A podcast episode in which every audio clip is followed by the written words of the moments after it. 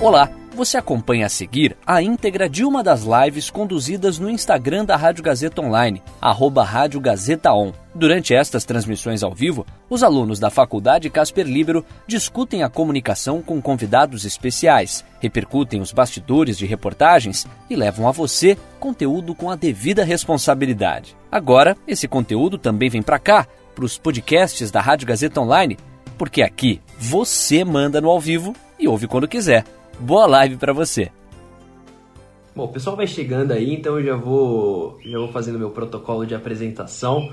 Boa tarde a todo mundo nessa sexta-feira, dia 28. É, eu me chamo Matheus Santos, para quem, pra quem não me conhece. E a gente está começando mais uma live da Rádio Gazeta Online em parceria com a revista Esquinas.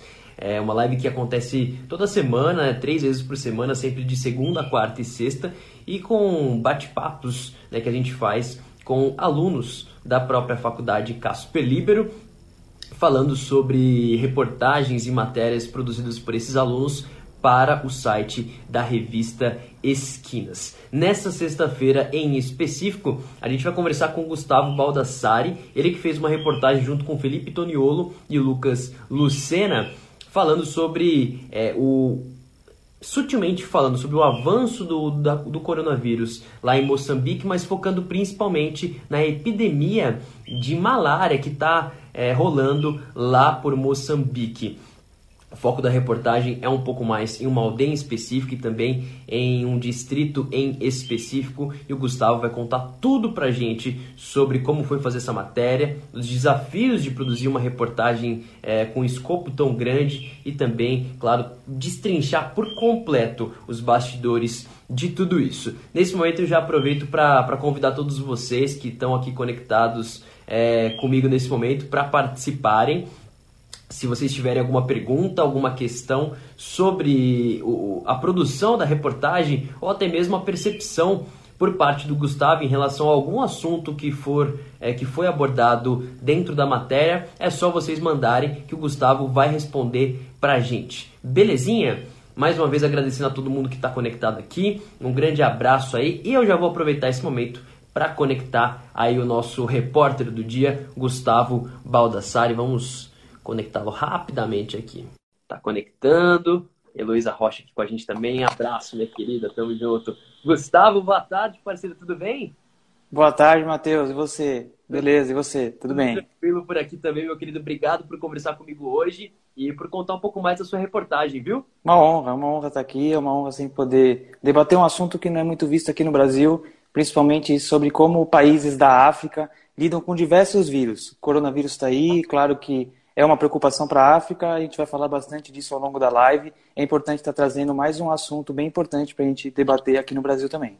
Totalmente, meu querido. E, e já seguindo até essa, esse seu contexto, eu queria que você começasse explicando mesmo como é que é, você se deparou com essa notícia sobre a epidemia da malária lá em Moçambique e, e o que te incentivou né, a produzir uma reportagem sobre isso. Ó, oh, inicialmente é, eu, junto ao Felipe, junto ao Lucas, que me acompanharam nessa produção dessa matéria, foram duas matérias. Tem essa matéria também que já está, é, que as duas estão disponíveis já no site da revista Esquinas. Essa sobre Moçambique e tem uma outra também sobre Angola. Inicialmente, os números da Covid-19 chamaram muita atenção da gente porque a África, diversos países da África, isso abordando mais o continente africano, diversos países tinham um número de morte e número de casos baixíssimos. E a gente se perguntou por que, que um países tão vulneráveis têm número de casos e número de mortes baixíssimos. Pesquisando, indo a fundo, a gente percebeu que por serem países que não são internacionalizados, não tem tanta gente de fora vindo para países da África, como por exemplo o Brasil, países dos Estados Unidos, países, os Estados Unidos, países da Europa que sofreram mais com o vírus, é, e também porque tem uma consciência popular muito grande é, dos perigos que vírus podem causar. Pesquisando, a gente descobriu que a, o que mais aflige os africanos, principalmente de países abaixo do deserto do Saara, é a malária. A malária mata muito na África, principalmente no Congo, em Moçambique, na, em Angola. Segundo a OMS, algo que a gente aborda também ao longo da reportagem, a OMS diz que Moçambique é o terceiro país que mais gente morre pela malária no mundo. por ano, desde, desde 2010. Pelo menos é sempre o terceiro, segundo ou primeiro país que mais gente morre. E isso chamou muito a nossa atenção, mas inicialmente foi por conta dos números baixos de Covid. Aí pesquisando a gente viu que o principal, é, o principal problema de doença na África hoje, abaixo do Saara, é a malária. É, então, é, aparentemente tem uma correlação aí, né, meu querido, em, em no turismo, né, que para a África, para países da África, e também essa questão de conscientização popular das pessoas, né, de saberem Sim. os perigos que os vírus trazem para vida, as vidas delas, né?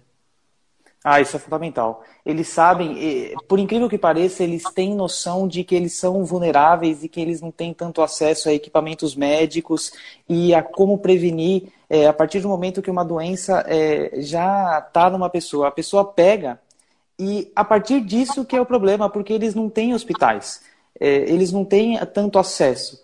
Quem tem acesso, se o Brasil é um país, por exemplo, desigual, com bastante desigualdade social, Moçambique é um país que essa desigualdade social deve ser multiplicada por 5, por 10. É, quem tem, tem muito, e quem não tem, não tem nada, não tem nem condição de ir para um hospital. Eles sabem disso e, com isso, eles sabem que é importante fazer uma quarentena, que é importante usar máscara, que é importante se higienizar, porque eles já têm essa noção, diferentemente de muitos países, como a gente está vendo aí mundo afora. Uhum.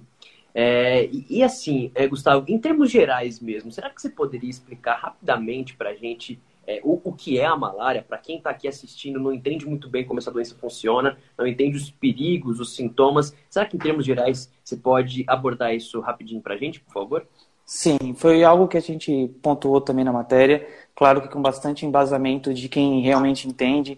A gente pegou dados de, da OMS, dados também que não foram a matéria, mas que a gente se embasou muito do, da Fundação Oswaldo Cruz aqui do Brasil. A malária ela é, uma, ela é uma infecção parasitária. Isso é, a partir de uma picada de um mosquito que agora eu não lembro qual é o nome técnico desse mosquito, mas é um mosquito fêmea que ele é muito parecido com a dengue, por exemplo. E, e os focos também são muito parecidos, água parada, é, climas tropicais, tem, é o que mais tem na África. Aqui no Brasil tem bastante também, mas Daqui a pouco a gente vai conversar sobre isso.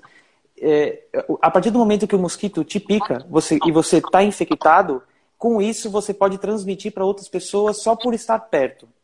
E o, o, é uma doença tratável, a malária, mas aí, de novo, a gente vai bater na tecla do acesso da infraestrutura é, clínica desses países, porque ela é uma doença tratável, mas ela não, é ela não pode ser uma doença tratável para quem não tem acesso a, a, um hospital, por exemplo. Por isso que bastante gente morre é, em Moçambique e por isso que bastante gente não morre em lugares que se tem mais acesso a hospitais, por exemplo. Uhum. Olha, antes da gente continuar, queria agradecer a galera que está aqui conectada com a gente, Júlia Dianola, o FT Oniolo, Pedro Álvares, Gabriel Teles, Caio Melo. Olha, muita gente aqui conectada. Rodrigo Freire, Fernanda Almeida, pessoal mandando coraçõezinhos brancos aqui. Brigadão, viu, galera? E vale lembrar também que se vocês tiverem alguma dúvida, alguma questão mesmo sobre os bastidores dessa reportagem ou também a percepção do Gustavo, é só vocês mandarem, ele vai responder pra gente. Gustavo, falar com fontes de Moçambique eu, não é nada fácil pelo simples fato de que a gente já está no Brasil e não em Moçambique. Claro que a internet facilita bastante as coisas hoje em dia. Todo tipo de entrevista remota é, é mais fácil de ser realizada justamente por conta da internet. Ainda mais em tempos de quarentena, ainda que fosse uma entrevista que você precisasse fazer com a pessoa que está aqui no Brasil, por conta da quarentena, da pandemia, não poderia ser feita de forma presencial. Como é que foi para você, então, conseguir as fontes que você conseguiu para essa reportagem, conversar com as pessoas com quem você conversou, enfim, dar um panorama aí da, da busca que foi necessária para encontrar esses personagens para tua matéria. Ó, também que você falou uma pessoa aí, o F. Toniolo, é o Felipe Toniolo que participou com a gente da matéria e ele que é o principal responsável por a gente ter conseguido uma fonte. Eu não sei agora ao certo, mas o Felipe ele estudou durante o ensino médio num hospital, é, num, num, estudou num hospital, estudou numa escola religiosa, estudou numa escola cristã, católica, na verdade, e a partir disso ele estava conversando com o professor dele e esse professor dele falou que ele tinha uma conhecida religiosa que estava em Moçambique fazendo justamente uma missão religiosa numa aldeia. E nisso a gente já tinha começado a nossa matéria sobre Angola.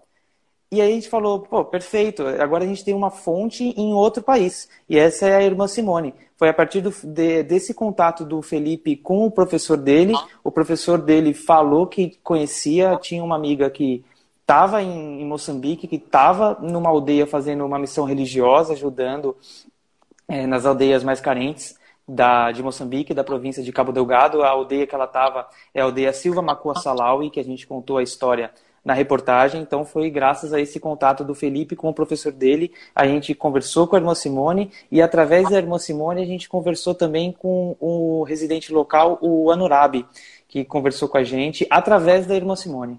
Então foi graças ao Felipe esse contato dele com o professor e o professor falou para ele que tinha uma conhecida em Moçambique.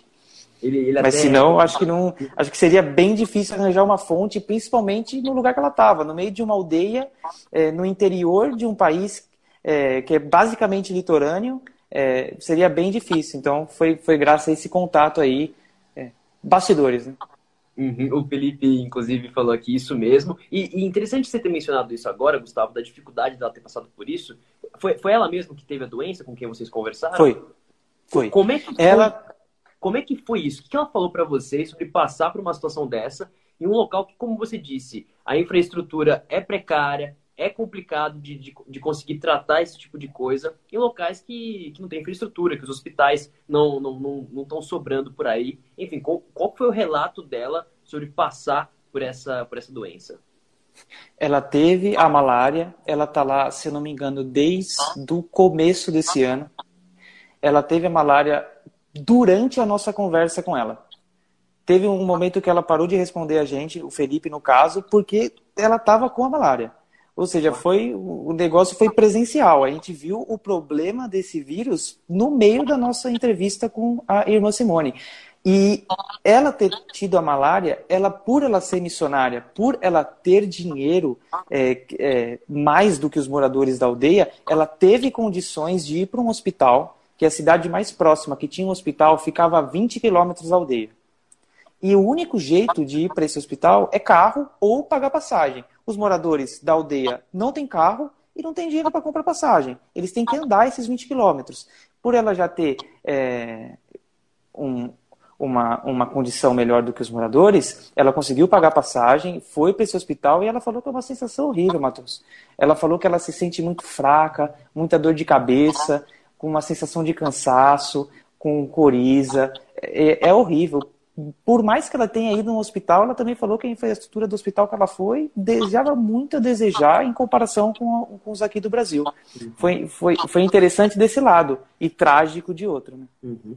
Nossa, e, e, os perigos disso, né? Tudo isso ainda durante uma pandemia mundial. Pois é. É uma coisa, enfim, uma, uma, uma circunstâncias realmente muito incomuns aí durante todo esse processo de reportagem de vocês. É, eu, eu, eu achei interessante, Gustavo, que, que você mesmo cita durante a reportagem, vocês três no caso, que o Banco Mundial anunciou recentemente um apoio financeiro à região, né, o que vai permitir algumas atividades de desenvolvimento econômico por lá, também novas infraestruturas. É, eu, eu, eu, queria saber de você, uma pessoa que teve contato aí com essas pessoas de Moçambique, né, pessoas que estão morando por lá, e também fez toda uma apuração antes da reportagem ser produzida de fato sobre esse lugar. É, qual, como repórter, qual que é a sua percepção disso? Né? Novos hospitais devem ser construídos em breve mesmo? E, e, como é que a população em si enxerga essa notícia do apoio do Banco Mundial? É algo que eles realmente têm otimismo de que as coisas vão mudar, de que Moçambique vai, vai ser um lugar mais seguro para se tratar dessas, desses vírus, desses problemas? Ou não? Existe um pessimismo, algo mais próximo de, de um realismo assim negativo? Olha, é, eu acho que é um incentivo importante, principalmente financeiro, vindo do, do Banco Mundial, mas como até o Anorabi falou, é, o Banco Mundial ajuda é, a, exatamente a província de Cabo Delgado, que é onde eles estão, que é onde está situado a aldeia de Silva Salau, e pelo menos desde 2017 eles ajudam. É, agora, esse ano e o ano passado, que eles investiram mais.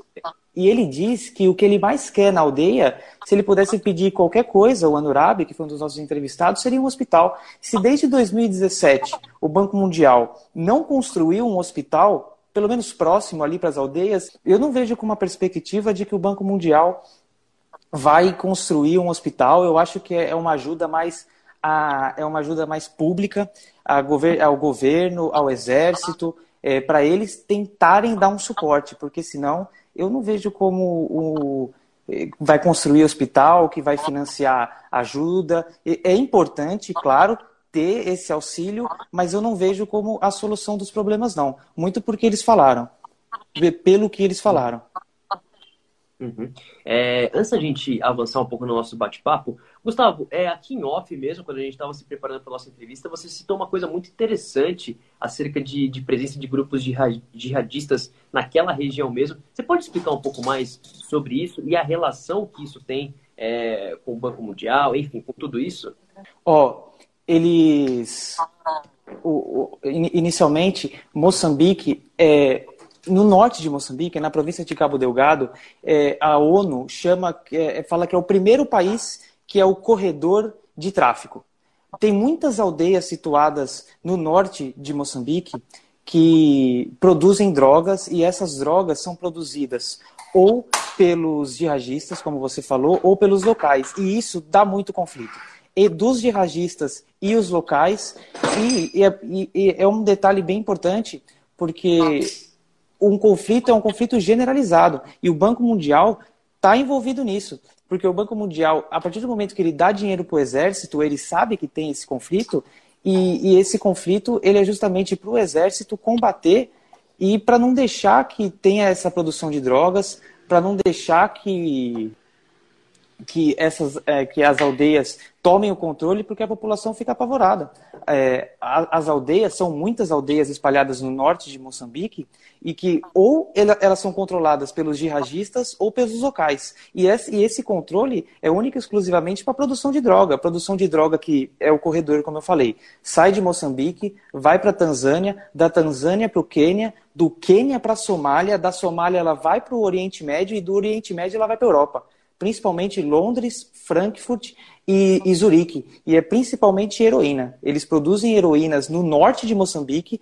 Não, a gente até chegou a perguntar para a irmã Simone se ela se sentia ameaçada. Ela falou que não se sentia ameaçada. A aldeia Silva Macua Salaui não é uma aldeia que estava nessas de produções de drogas, mas ela sabe de tudo isso que está acontecendo. Então é o seguinte, para resumir tudo isso que eu disse, tem dois grupos que mandam naquela região. Os jihadistas, que têm um, um, uma conexão com o Estado Islâmico, e os locais, os de Moçambique. Ambos produzem drogas. Tem muito conflito entre eles, aí o conflito já está armado, né? Dois grupos rivais que produzem droga para exportar. O conflito já está já tá lançado. E, e com tudo isso, quem acaba sofrendo é a população. E é aí que entra o Banco Mundial. É principalmente por isso que o Banco Mundial ajuda no suporte ao exército, à polícia de Moçambique, para evitar que tenha tanto conflito e quem sofre com esse conflito é a população, que tem aldeia devastada, a, a pessoa mora na aldeia há anos, 20, 30 mil pessoas numa aldeia, a aldeia devastada por um conflito entre jihadistas e locais, a pessoa tem que ir para Pemba, que é a cidade mais perto, dali da região, que é a capital da província de Cabo Delgado, tudo pela produção de drogas, é pelo monopólio da região para a produção de drogas. É bem complexo. O Banco Mundial está certo em apoiar o exército, mas é bem complexo, é mais embaixo. É, o, o, controle dessa região é muito importante para o comércio mundial de drogas, é, principalmente o, de heroína. O, o, buraco é mais fundo nessa história aí, né? Pois é. Uma situação bem difícil, mas eu acho que o complemento do Gustavo nesse momento é essencial para a gente também entender o panorama de Moçambique nesse momento, especialmente naquela região do norte,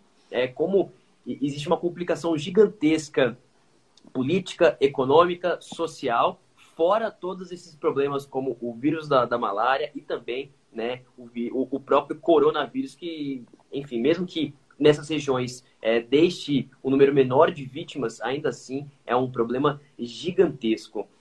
É, focando um pouquinho agora é, na malária, Gustavo, eu queria que você comentasse um pouquinho, de acordo com as pesquisas que vocês fizeram mesmo. Mais uma vez, a gente sabe que você não é um especialista no assunto, mas em termos gerais mesmo, seguindo a, a apuração de vocês, quais os modos de prevenção na malária, até mesmo em lugares assim, é, que, que, são, enfim, é, com, que tem uma infraestrutura muito pior do que é, países de, de, de, um porte maior, com maior apoio financeiro, com maior quantidade de recursos. E, e eu também queria que você comentasse um, um assunto que assim, é fundamental por que, que você acha que a malária não tem tanto espaço aqui na mídia brasileira, ainda que cause é, um número de mortos grande, né, vítimas também, é, de forma anual, ainda que esse número tenha diminuído durante os últimos anos, também a gente vê casos de malária por aqui. Enfim, duas coisas. Primeiro, a sua percepção é, sobre por que, que a mídia não, não tem tratado tanto disso e também como é que as pessoas podem evitar aí a malária. Boa. Começando pela segunda, é, eu, eu senti que o principal momento que a gente mais falou de malária no Brasil que a mídia brasileira mais falou de, ma de malária foi quando a Camila Pitanga, a atriz, se infectou de malária, ela e a filha, e as pessoas diziam que não, que ela tá, estava infectada de coronavírus porque ela estava tomando cloroquina. Ah, assim, só para a gente não evoluir muito aqui, entrar em âmbitos políticos, a cloroquina sempre foi o principal remédio contra a malária. Sempre foi a cloroquina. É o principal remédio contra a malária, é a cloroquina por incrível que pareça, o que a gente mais falou no Brasil quando, sobre malária, eu acho que esse ano, é, posso estar enganado, mas eu acho que não, foi justamente desse caso da Camila Pitanga, uhum. é, dela ter tomado a cloroquina e ela e a filha pegaram malária. Se eu não me engano, elas estavam na praia, no litoral norte de São Paulo, o que já dá mais ou menos um parâmetro também. Que ah. se você pegar São Paulo e onde é do outro lado do Oceano Atlântico, claro, claro a África, é na mesma faixa é, na horizontal, Angola, Moçambique, Congo e São Paulo. E essas são as principais regiões que têm casos de malária. Agora, sobre a prevenção, eu acho que é essencial, se não tiver o, o mínimo suporte de hospital, uma pessoa com malária vai ser muito difícil que ela se recupere não pode, ela pode até se recuperar. O corpo pode até produzir anticorpos, é, tomando alguns tipos de remédios, mas se não tiver, por exemplo, um soro, a irmã Simone falou pra gente que ela tomou principalmente paracetamol, que o caso dela não foi cloroquina, que ela tomou paracetamol mesmo, e soro, porque a pessoa fica muito fraca. Tem que tomar soro, porque senão não consegue repor tem que tomar soro, tem que tomar remédio. E se não começar pelo básico, que é um hospital, não vai ter como. A pessoa pode produzir anticorpos, mas vai ser um processo muito longo e muito árduo de recuperação. Ninguém quer ficar dois, três meses com malária. Até a irmã Simone, ao longo da reportagem, convido a quem não viu a reportagem ainda a ler, ela fala que é uma sensação horrível. E o, o, o próprio Andurabi falou que teve também, que é, é muita dor e que não é uma dor localizada, não é uma dor de cabeça que você fica com dor de cabeça, você sabe onde é uma dor geral. A prevenção, o, Mateus, eu acho que é principalmente o, a infraestrutura. Se, se não tiver uma infraestrutura eficiente, por exemplo, como a, como a gente, eu comentei agora da Camila Pitanga, ela logo tomou um hospital, ela logo teve condição de se tratar, porque não porque ela é famosa, mas porque ela está num lugar que as pessoas têm mais condição do que do meio de uma aldeia é, em Moçambique, que mal não tem, não tem eletricidade, não tem energia. É, a, irmã Simone ela tinha o um celular. É, a gente conversou, por exemplo, com o Anurabi, foi através da irmã Simone, porque o Anurabi ele não tinha celular. Quem, quem, quem fazia ali o, o, o papel de, de um, por exemplo, de um, de um intermediário, a gente perguntava para a irmã Simone, ela perguntava para ele, porque ele não tinha nenhum celular. Como que, é até, é até estranho a gente pensar no mundo de hoje, alguém que não tem celular. O lugar é muito simples. E, e, se não começar pelo básico, que é um hospital, é duro, é, é complicado mesmo. E, e, e, assim, né, Gustavo, até complementando, se eu tiver errado você pode até dizer, mas até a questão do diagnóstico, né? Como é que a pessoa pode saber o, o Lógico. está sofrendo, né? Não, não tem a condição de ter um, um acompanhamento médico, um tratamento médico. Então, como é que ela vai conseguir enfrentar com, com certeza, né, com exatidão, é, tomar os remédios corretos se ela não sabe do que está sofrendo? Né? Ainda mais no momento assim que já aproveito para citar aqui o Felipe, que falou assim: é, sem contar que, se, que o, se o coronavírus chegasse junto com a malária, o caos seria ainda maior. Então o coronavírus Nossa. também está rolando. A pessoa não sabe com certeza. Tá, se está com malária. Então é muito com certeza. complicado. É... Os sintomas são até parecidos também, ah, é? aproveitando. É? é. Então é, é, é, muito difícil, se não tem, como você disse, né, essa infraestrutura. Eu vou aproveitar o, esse momento para citar que o Felipe participou bastante com a gente falou, né? Boa. Reiterou aqui que o contato e a curação foi feita através de um contato que ele tinha com esse professor e aí que deu auxílio encontrou as fontes, né? A inexistência de ONGs na aldeia, de como isso acaba também o auxílio somente das missionárias. Queria agradecer também a galera que está se juntando aqui, Viprates, Ana Ribeiro, Ana Capes, enfim, galera chegando junto. Aproveitando então essa, essa participação do, do, do Felipe, Gustavo, eu queria saber de você agora sobre como foi para vocês se dividirem. É uma, foi uma reportagem que foi feita por três pessoas ao todo, né? Pelo menos na parte de, de escrita mesmo, não contando a parte de edição, né? Com a Fernanda Almeida, a galera da, da revista Esquinas mesmo. É, eu queria saber como é que vocês se dividiram em relação a isso, com as tarefas de vocês, e se isso ajudou, atrapalhou de alguma forma, foi legal trabalhar assim em grupo, isso tornou o trabalho de vocês mais fácil no fim das contas? Eu acho que foi bom, eu acho que ajudou. Eu acho que ninguém puxava, o, o, vou, colocar um trio, ninguém puxava o nosso trio para baixo. Eu acho que, é, mesmo se a pessoa não escreveu tanto da matéria, a gente conversando, a gente debatendo, eu acho que serviu muito para sair no resultado que saiu, que já está está publicado desde semana passada na Esquinas. O Felipe foi muito importante, que ele fez a entrevista com a Simone, com a Nurabi, nós três fizemos as perguntas, começando mais do começo e indo para o final. É, bastante da matéria foi escrita por mim e pelo Lucas, o Felipe escreveu bastante também, e eu acho que o principal não foi nem escrita, foi as nossas discussões. A gente ligava, como, como a gente está na pandemia, a gente ligava por, por, pelo, por vídeo, conversava, debatia, falava, não, isso tem que ter na matéria, não, isso não tem que ter. Eu acho que essa interação de trio todo mundo jogando junto para dar um resultado melhor, eu acho que foi essencial. Se, se não tivesse um de nós três, com certeza o resultado não teria sido o mesmo. Eu acho que foi essencial, os três, todo mundo trabalhou bem, todo mundo se ajudou.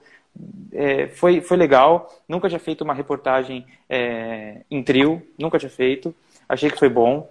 É, não, não, não é tanta gente, nem são só duas pessoas. Eu acho que foi muito bom e os resultados foram bem legais. Ó, eu, eu não quero soar suspeito, né, pra, pra falar, mas a reportagem tá incrível, tá muito bacana mesmo. E, e, assim, o Felipe disse agora, ó, foi uma grande experiência, grato e feliz pelo resultado. E, e, logo acima ele falou uma coisa muito interessante, que assim, que a desinformação ligada ao coronavírus por lá, ela é gigante. Focando um pouco então no coronavírus nesse momento, Gustavo. Além da malária, Moçambique não está imune à Covid-19, como a gente sabe ainda que os números eles sejam menores do que se espera de um, de um país que não tem uma infraestrutura tão grande, você mesmo já falou, né, que duas coisas elas é, elas servem para impedir que isso aconteça, né? O turismo que não é tão grande por lá e também a conscientização das pessoas em relação a vírus no geral. É, eu, eu, queria que você comentasse um pouco, é, até mesmo a matéria de vocês, vocês falam rapidamente alguns parágrafos sobre o coronavírus lá em Moçambique então eu queria que você desse um panorama geral sobre o impacto da Covid-19 no país e mais especificamente na região norte, ali, que é o foco, é claro, da sua matéria. O que, que as pesquisas mostraram para vocês? Vamos lá. Moçambique é um país, falando agora mais é, do país em si, não só da província de Cabo Delgado, é um país com 30 milhões de pessoas e tiveram relativamente poucos casos.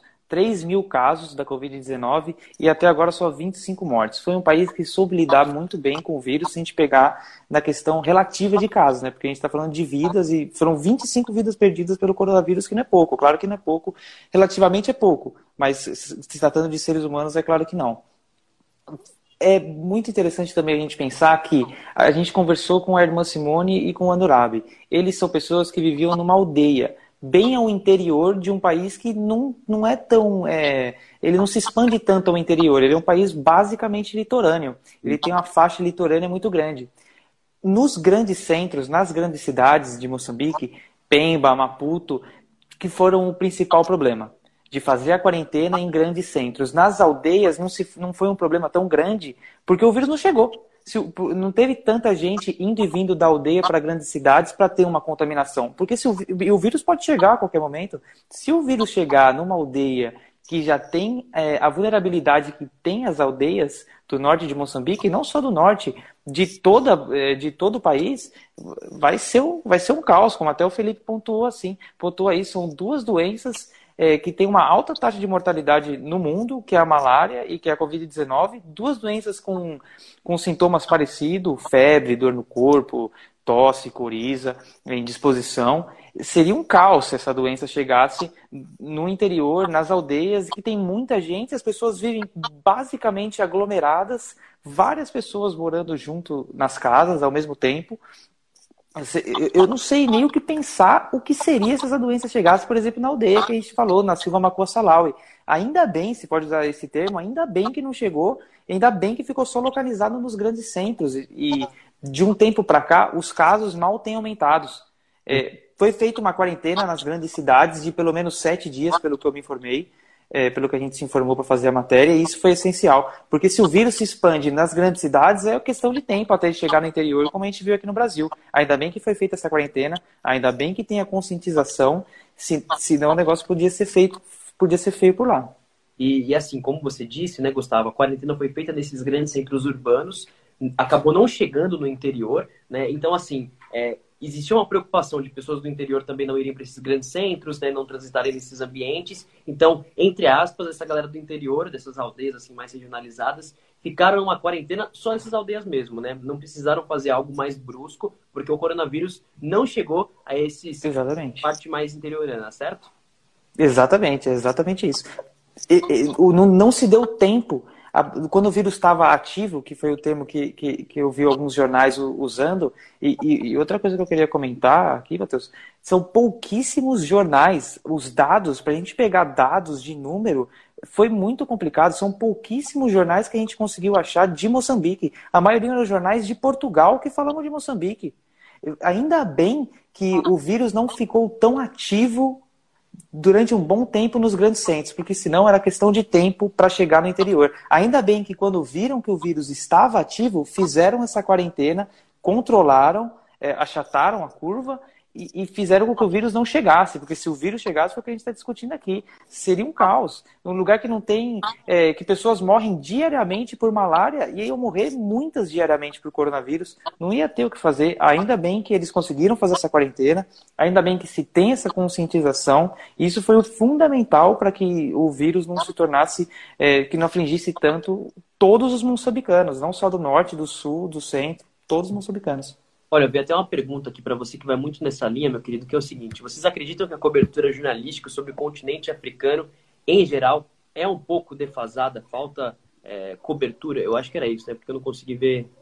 É, falta inteiro, né? não? É o que ele falou. Você estava falando justamente sobre isso, né, Gustavo? Que, que falta essa cobertura do continente africano como um todo. Foi difícil para você? Foi, essa foi a parte mais difícil, olhando assim, agora a, que a reportagem está pronta, conseguir esses dados com exatidão, é, números exatos, tanto em relação ao coronavírus quanto em relação à malária, por ser Moçambique?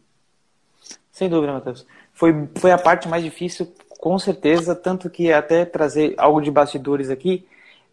No dia 6, exatamente no dia 6, que eu dei uma olhadinha na matéria para confirmar se era isso mesmo, no dia 6 de julho foi o último dia, o último dado desse, foi desse dia, uma matéria publicada no dia 6 de julho, que a gente conseguiu ver qual era o número de, coronavírus, de casos de coronavírus na província de Cabo Delgado. A matéria foi lançada, foi publicada na semana passada. Não teve nenhuma atualização na internet de todos os veículos que falam sobre Moçambique desde o dia 6 de julho, na província de Cabo Delgado. No país teve sim. Mas exatamente na província, que era da onde a gente estava falando, não teve nenhuma atualização. Não só de uma, a mídia brasileira cobrindo em relação à África, eu acho que a mídia mundial. Tanto o Anurabi, que é um morador nascido e criado na aldeia, ele fala pra gente que ele se sente esquecido. Ele e, o, e, os amigos, os familiares dele na aldeia, eles se sentem completamente esquecidos do resto da, da civilização. O mundo deles é da aldeia para dentro, é, do, é dos limites da aldeia para dentro. O Anurabi, que é um agricultor, é, a, a rotina dele é basicamente acordar, é, ver as plantações dele é um, completamente é uma vida de, baseada na agricultura de subsistência. Não, não, não se tem outra coisa senão produzir para comer. E as relações interpessoais só ali dentro da aldeia. Eles são completamente esquecidos, não só, acho que da mídia brasileira, do mundo inteiro. Não teve, Matheus, nenhuma atualização desde, imagina, desde o dia 6 de julho. Nenhum caso no norte. No país teve sim que aí se tem uma cobertura maior, mas de lugares é, é, exatos, é, localidades exatas, não se teve nenhuma atualização. Com certeza essa foi a parte mais difícil e com certeza falta muita é, interação mesmo da mídia, por mais que esteja longe, esteja basicamente ali no mundo oriental, não no mundo ocidental, Moçambique, né, se, se dividir a África no meio.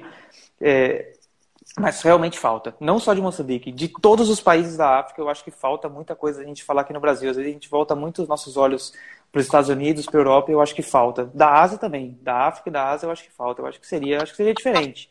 Um, imagina um veículo só voltado para a África e Ásia. Eu acho que seria bem legal. E, inclusive, né, a gente já está chegando aqui ao, ao, final da nossa live, Gustavo, mas eu queria é, uma última pergunta para você, assim.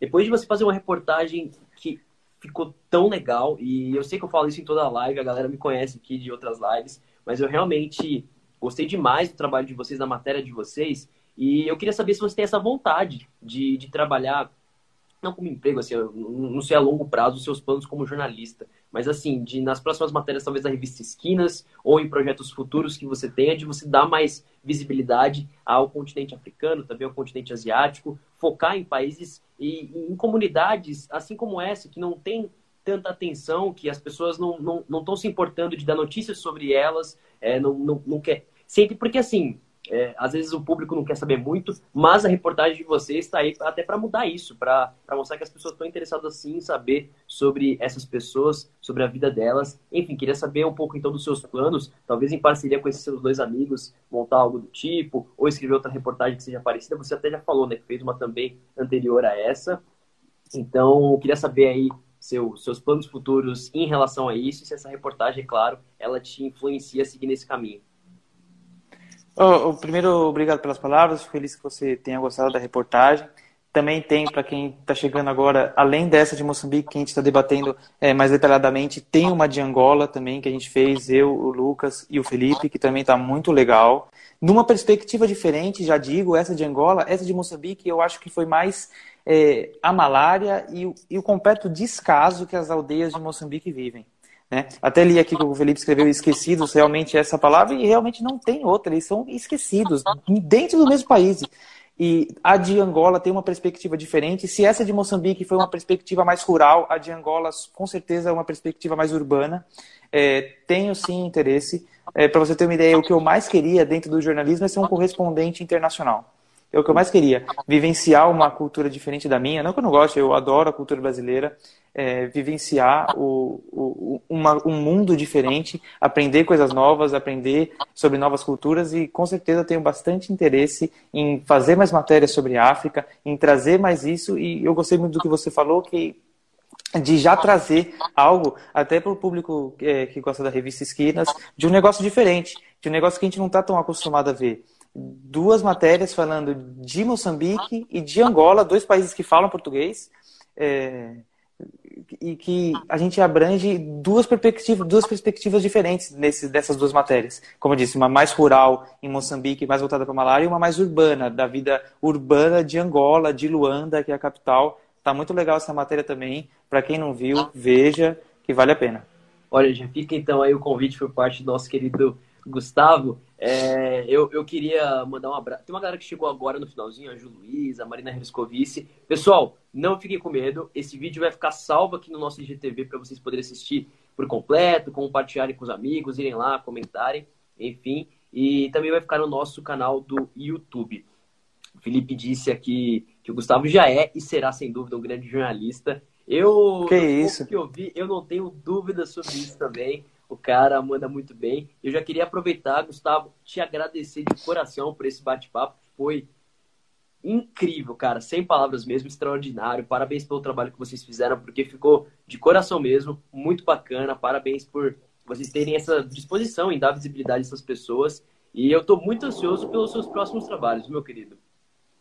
Muito obrigado pelas palavras. Eu espero te ver de novo aqui numa live entre Revista Esquinas e a Rádio Gazeta Online. Quem sabe mais uma matéria publicada pela Revista Esquinas aí no mês que vem. Ia ser bem legal. Eu também gostei bastante do papo. Achei que foi bom. Achei que a gente conseguiu levantar algumas curiosidades é, ao longo da conversa, também o negócio do o, o detalhe dos jihadistas, do, do, desse, do corredor do tráfico. Para quem não viu, para quem chegou agora, ficou interessado, vai lá ver. Como você disse, vai ficar salvo aí. Eu acho que foi bem legal. Obrigado pelo convite. Eu espero voltar aqui mais vezes. Obrigado pelas palavras e obrigado ao Felipe também aí pelas palavras.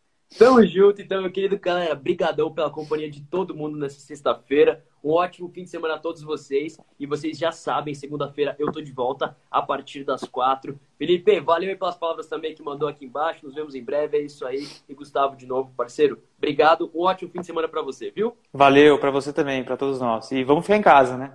Fiquem em casa, galera. E usem máscara, por favor. Tamo junto. É por isso favor. aí, galera. Valeu e falou, hein? E aí, curtiu? Essa foi a íntegra de uma das lives conduzidas no Instagram da Rádio Gazeta Online, arroba Rádio Gazeta On. Siga a gente por lá e fique ligado nas novidades. São os alunos da Faculdade Casper Libero com a mão na massa para levar a você um conteúdo de qualidade. Podcasts Rádio Gazeta Online, você ainda mais conectado.